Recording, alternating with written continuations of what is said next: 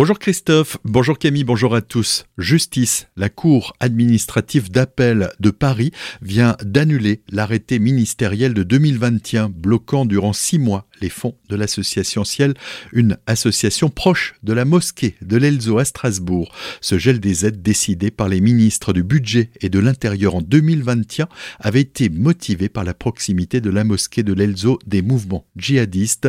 Le tribunal administratif a lui estimé que les fait reprocher à la mosquée qui n'est pas fermée à ce jour, même s'ils sont litigieux, ne permettent pas de confirmer que l'association Ciel a joué un rôle déterminant dans le processus de radicalisation des jeunes du quartier. Un adolescent de 16 ans mis en examen après l'alerte à la bombe dans le lycée Lazare de Schwendi-Dingersheim, c'était le 17 octobre dernier. Ce jeune a priori pas du tout radicalisé, selon le parquet, a été interpellé et mis en examen à Montauban dans le Tarn et Garonne après un travail d'enquête mené par des cybergendarmes. Il a passé une trentaine d'heures en garde à vue. Enquête en cours à Strasbourg après la découverte d'un tag à caractère antisémite sur l'encadrement de porte d'un immeuble de l'hypercentre. Parmi les habitants, un couple de confession juive a immédiatement porté plainte. La police a effectué des relevés sur place et étudie actuellement les images de vidéosurveillance de la ville.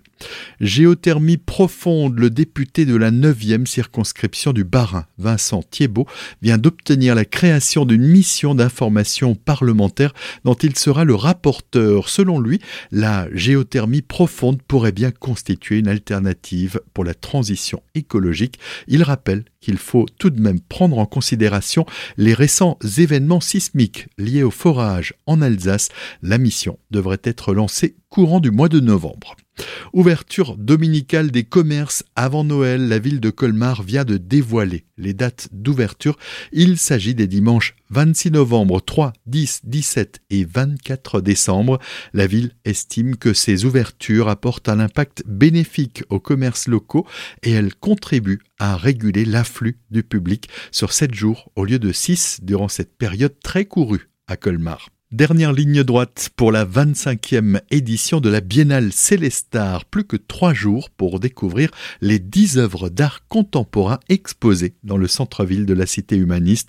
Parmi celles-ci, on termine notre série de portraits avec Strat, une dizaine de dessins qui ponctuent différents quartiers, les précisions de l'artiste Clément Richem. Des dessins en céramique, des dessins en, argile. J'habite dans le massif des Vosges, donc euh, j'ai pu venir plusieurs fois visiter Célestat j'ai recherché des espaces précis pour installer mes dessins et j'ai fait mes dessins en céramique sur mesure pour des, espaces de Célestat. C'est des dessins qui sont situés dans des, dans des alcôves, des niches, qui viennent euh, se glisser dans des anfractuosités de la ville. Pour moi, ces dessins, c'est des vues en coupe de la géologie en fait. C'est toujours ce principe, c'est des dessins qui sont faits en terre et qui parlent de la terre. Et donc je représente ce qui se passe sous le sol et qui est toujours mis en regard avec ce qui se passe au-dessus du sol. Retrouvez l'entretien complet de Clément Richem sur notre site azur-fm on reste à Célestat avec l'Observatoire des Rormaten qui va être reconstruit.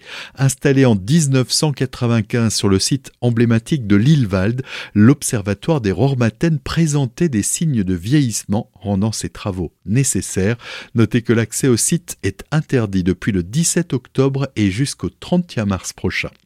Dans la vallée de la Bruche, le centre du résistant déporté de Natzwiller a un nouveau directeur, Michael Landolt, qui a pris ses fonctions hier depuis plusieurs années. Cet archéologue ingénieur d'études attaché à la direction régionale des affaires culturelles, la DRAC Grand Est, intervient au Struthof où il dirige des fouilles. Il est auteur de nombreuses publications et a exercé durant plusieurs années au PER, le pôle d'archéologie interdépartementale Rénan, situé à Célestat.